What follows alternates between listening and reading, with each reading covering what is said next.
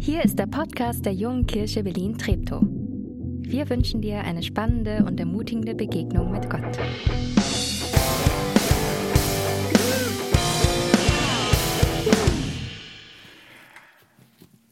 Einen schönen guten Morgen.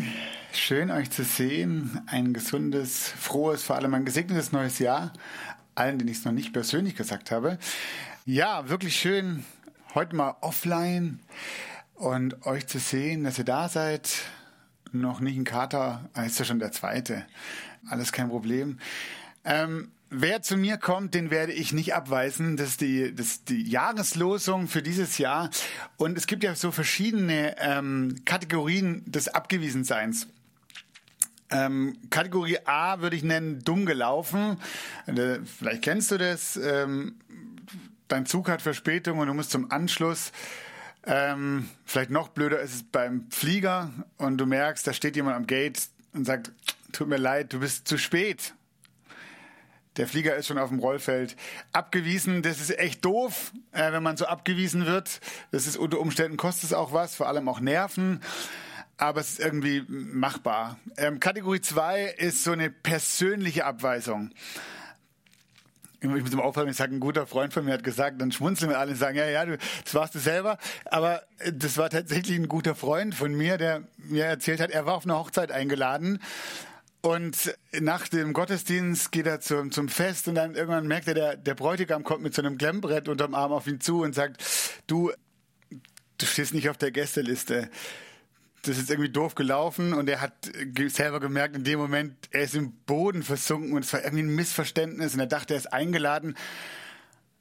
Jetzt kann man über den Bräutigam streiten, ob man dann jemand doch, jedenfalls ist er dann gegangen und er hat gesagt, das war so ein richtig ekeliger, blöder Moment, so persönlich gesagt zu bekommen, du bist nicht eingeladen. Es ging dann so weit, dass er gesagt hat, die nächsten Hochzeiten, wo er eingeladen wurde, er ist einfach nicht hingegangen. Das, das, das hieß, es saß so tief ja, wenn es so persönlich irgendwie, du bist gemeint, du bist hier nicht willkommen irgendwie. Das war eine doofe Situation.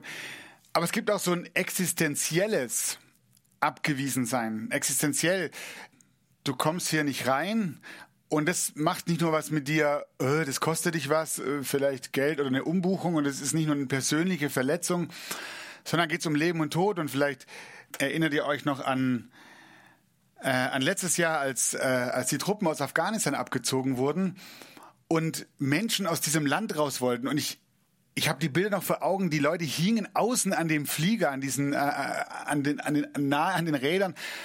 Und, und wie kann man denn im ersten wie kann man so blöd sein? Das ist ja, wenn Leute so, wenn, wenn, wenn, wenn es um Leben und Tod geht, dann, dann bist du sogar bereit, irgendwie damit zu fliegen. Eine Tragik an diesem Flughafen, was da, was da abging, wie Leute da abgewiesen. Aber das heißt, wenn ich hier nicht rauskomme, das wird mich das Leben kosten. Existenzielle Abweisung. Jesus sagt, wer zu mir kommt, den weise ich nicht hinaus. Und ich würde sagen, hier geht es um nicht um Kategorie 1, es geht wahrscheinlich um Kategorie 2 oder 3 sogar. Und ich habe euch mal den den, den Text, der da noch mit beisteht. Du musst vielleicht mal zwei Folien weitermachen, den Bibeltext. Genau, noch eine weiter. Ich habe die falsch rum sortiert, merke ich gerade. Jesus schreibt, also wenn man diesen Text ein bisschen davor und nachliest, sagt er, ich bin das Brot des Lebens, sagt Jesus zu ihnen. Wer zu mir kommt, wird niemals wieder hungrig sein und wer an mich glaubt, wird nie wieder Durst haben.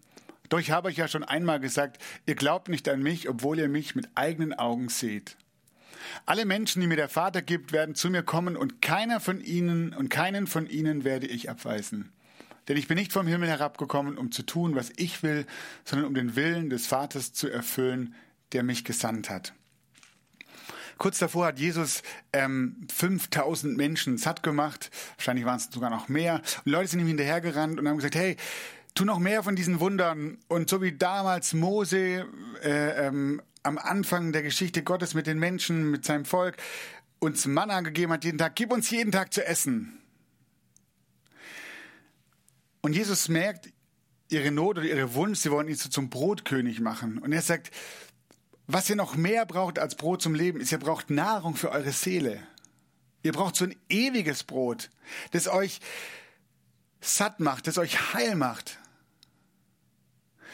Und ich sage, ja, dann gib uns von dem Brot noch besser. Und dann sagt er diese Worte, ich bin dieses Brot des Lebens. Und wer zu mir kommt, den weise ich nicht ab. Versteht ihr? Wer, wer Hunger hat, wessen Seele Hunger hat nach, nach so einem Brot, das, das die Seele satt macht, dem will ich es geben.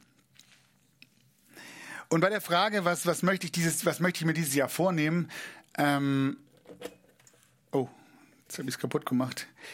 Ähm, ist gut, es gibt keinen Livestream.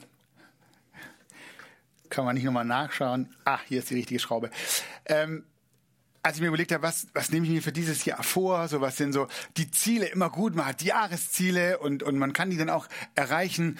Ähm, da bin ich auf dieses äh, Zitat, jetzt müssen wir eins zurückgehen, ähm, von Sorry, Matthias, das ist hm, sehr gut. Viel. Todd Friel. The Christian's New Year resolution should be the same every day to know Christ and make him known. Frei übersetzt nach Nathanael.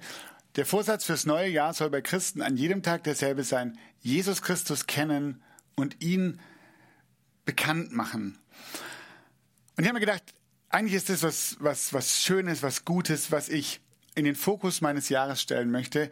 Ich will Jesus kennen und ich will ihn besser kennenlernen und ich will dich einladen, dich mit mir auf diese Reise zu machen. Und wie cool wäre es, wenn nächstes Jahr, im Laufe des nächsten Jahres, noch mehr Menschen hier sitzen, die, die diesen geistlichen Brötchengeber Jesus kennenlernen und die den Hunger entwickeln, deren Seele einen Hunger entwickelt nach, nach ewigem, nach beständigem und, und sie vielleicht hier in der JKB oder anderswo und zu Hause finden, aber vor allem Jesus kennenlernen. Und dann nehmen wir uns noch ganz viele Dinge vor, wie zum Beispiel äh, Martin und ich, wir laufen Halbmarathon dieses Jahr. Ähm, ist noch ein Vierteljahr übrigens, das, das schafft jeder. Also man kann jetzt, wenn man jetzt anfängt, im Anfang April, easy peasy, also ähm, vielleicht nimmst du was anderes vor, beziehungsmäßig, beruflich, ähm, voll gut. Und dann lasst uns auch diese Erfolge und Ziege feiern und vielleicht gemeinsam Wunden lecken. Aber dass wir dieses Jesus kennen, zu kennen und ihn besser kennenzulernen, ins Zentrum nehmen und anderen damit reinnehmen. Und genau darum, ich möchte dich heute Morgen mit dir eine Geschichte teilen, die mich in den letzten Tagen, als ich mich auf die Predigt vorbereitet habe, äh, begegnet ist. Und zwar ähm, wird jedes Jahr zu dieser Jahreslosung, ähm, seit einigen Jahren gibt's ähm, so ein Lesebuch zur Jahreslosung.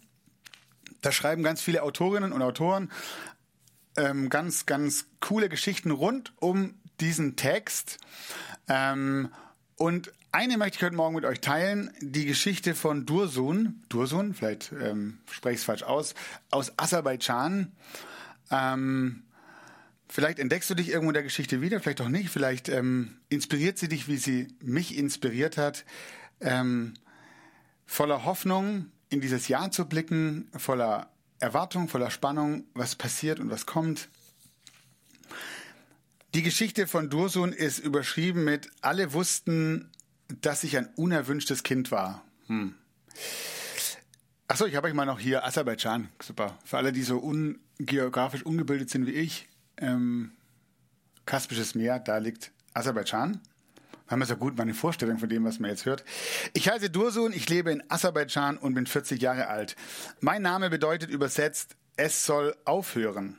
Ich bin das jüngste meiner sieben Geschwister. Meine Eltern gaben mir diesen Namen in der Hoffnung, dass ich das allerletzte Kind sein möge. Hm. Bei uns gibt es solche Traditionen. Ich vergaß niemals, dass ich ein unerwünschtes Kind war. Und jeder, der meinen Namen kannte, der wusste es auch. Ich konnte weder meine Eltern noch meine Geschwister lieben. Ich hatte auch große Probleme, mich mit einem anderen Menschen anzufreunden. Schon als Kind waren die Bücher meine einzigen Freunde. Da ich eine russische Schule in der Hauptstadt Baku besuchte, sprach ich fließend Russisch. Ich übersetzte für bekannte russische Verlage Romane und Geschichtsbücher aus der aserbaidschanischen und türkischen Sprache.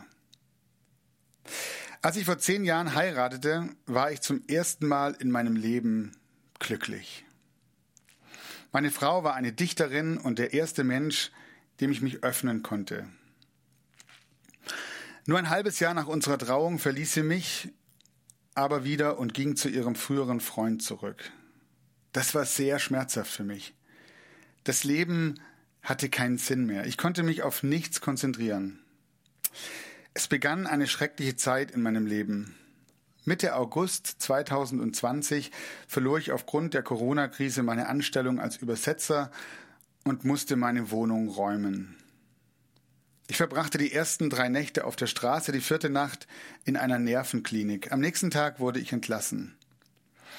Wieder draußen auf der Straße fragte ich mich, wofür ich noch lebe. Ich beschloss mich umzubringen.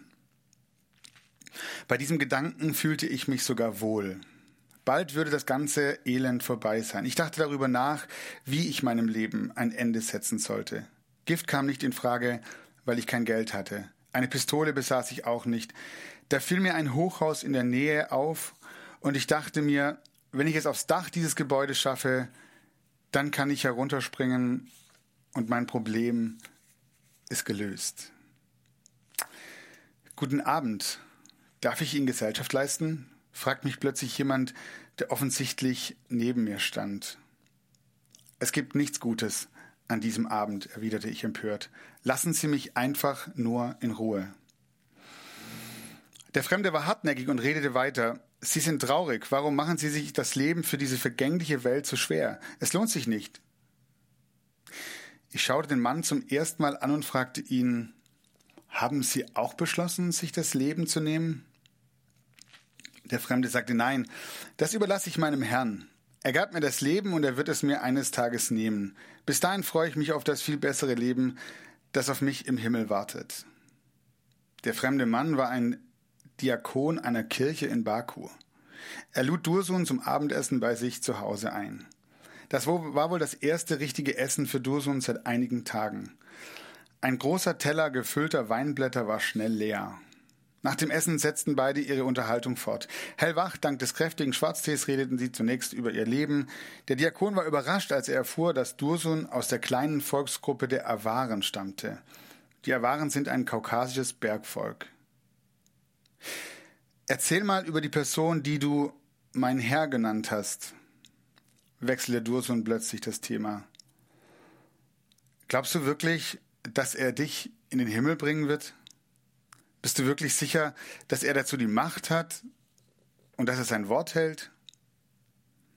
Der Diakon öffnete die aserbaidschanische Bibel und zeigte Dursun die wichtigsten Stellen, in denen Jesus jedem, der an ihn glaubt, ewiges Leben verheißt.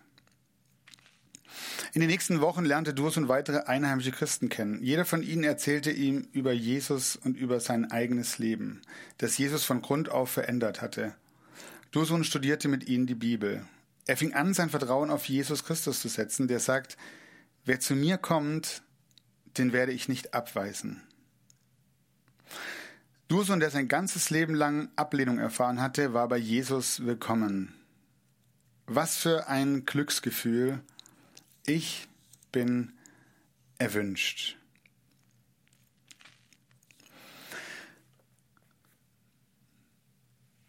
Ich möchte die Geschichte einfach so stehen lassen. Ähm, weiß nicht, was sie in dir anstößt. Mein Wunsch für 2022, mein Gebet, unser Gebet als Leitungsteam für 2020, dass es vor allem ein Jahr ist, in dem wir Jesus besser kennen und lieben lernen und in dem andere um uns herum diesen Jesus kennenlernen. Und deswegen ähm, werden wir in diesem Jahr zwei Dinge, oder haben wir uns ganz zentral für, für, für zwei Dinge entschieden, die wir tun wollen mit, mit dir, wenn du möchtest und dabei sein möchtest. Ähm, vor allem hier im, im Gottesdienst, aber auch darüber hinaus bei den Angeboten, die wir schaffen. Das erste ist, wir wollen deinen Glauben stärken. Wir wollen dir die Möglichkeit geben, Jesus besser kennenzulernen. Und wir werden es tun, indem wir gemeinsam in das Matthäus-Evangelium schauen. Genau, Matthias, kannst du die Folie weitermachen? Ein Teil wird sein, wir, wir werden gemeinsam in das Matthäus-Evangelium ein, ein, also Matthäus ist einer, der über das Leben von Jesus schreibt und wir haben gesagt, wir wollen das ähm, vielleicht nicht jede einzelne Stelle, aber wir wollen viele Stellen aus dem Matthäus-Evangelium gemeinsam mit euch anschauen ähm, und werden es durchgehen, blockweise schauen, was hat das Matthäus-Evangelium über Jesus zu sagen und was hat es mit uns und unserem Leben zu tun. Und das Zweite, was wir tun wollen, in mehr in so einer Jahres Reihe, in der Jahrespredigtreihe. Ähm, wir wollen als JKB ein Segen sein. Und wir werden es mit dieser äh, Segenskampagne machen. Fünf Wege, wie wir unseren Nächsten im Alltag lieben und die Welt verändern können. Dabei steht jeder Buchstabe für eine, ähm, für eine Initiative, wie wir Segen sein können. Du kannst dich darauf freuen. Wir starten nicht nächsten Sonntag, sondern übernächsten Sonntag mit dieser Reihe wie wir ein Segen sein können, die sich dann über das ganze Jahr zieht. Und ich kann jetzt schon mal sagen, also ich wollte es gerade in die Kamera sagen, aber die ist nicht da. Es lohnt sich, in zwei Wochen live hier zu sein. Ähm, manchmal ist es so, Mama hat noch, noch Dinge haptisch, die man dann irgendwie über die Kamera und zu Hause nicht so miterleben kann. Also sagt es weiter, kommt in zwei Wochen auf jeden Fall vorbei. Wir starten mit dieser Reihe. Jesus sagt, wer zu mir kommt, den werde ich nicht abweisen. Ich finde, es ist eine sehr, sehr, sehr hoffnungsvolle Nachricht am Anfang dieses Jahres ähm, und bin gespannt, diese Jahreslosung mit euch gemeinsam im kommenden Jahr noch weiter zu entdecken. Bevor wir das Abendmahl ähm, gemeinsam feiern, was ich super finde und super passend, ähm, heute das gemeinsam zu machen, hört ihr noch was von Johannes und Damaris.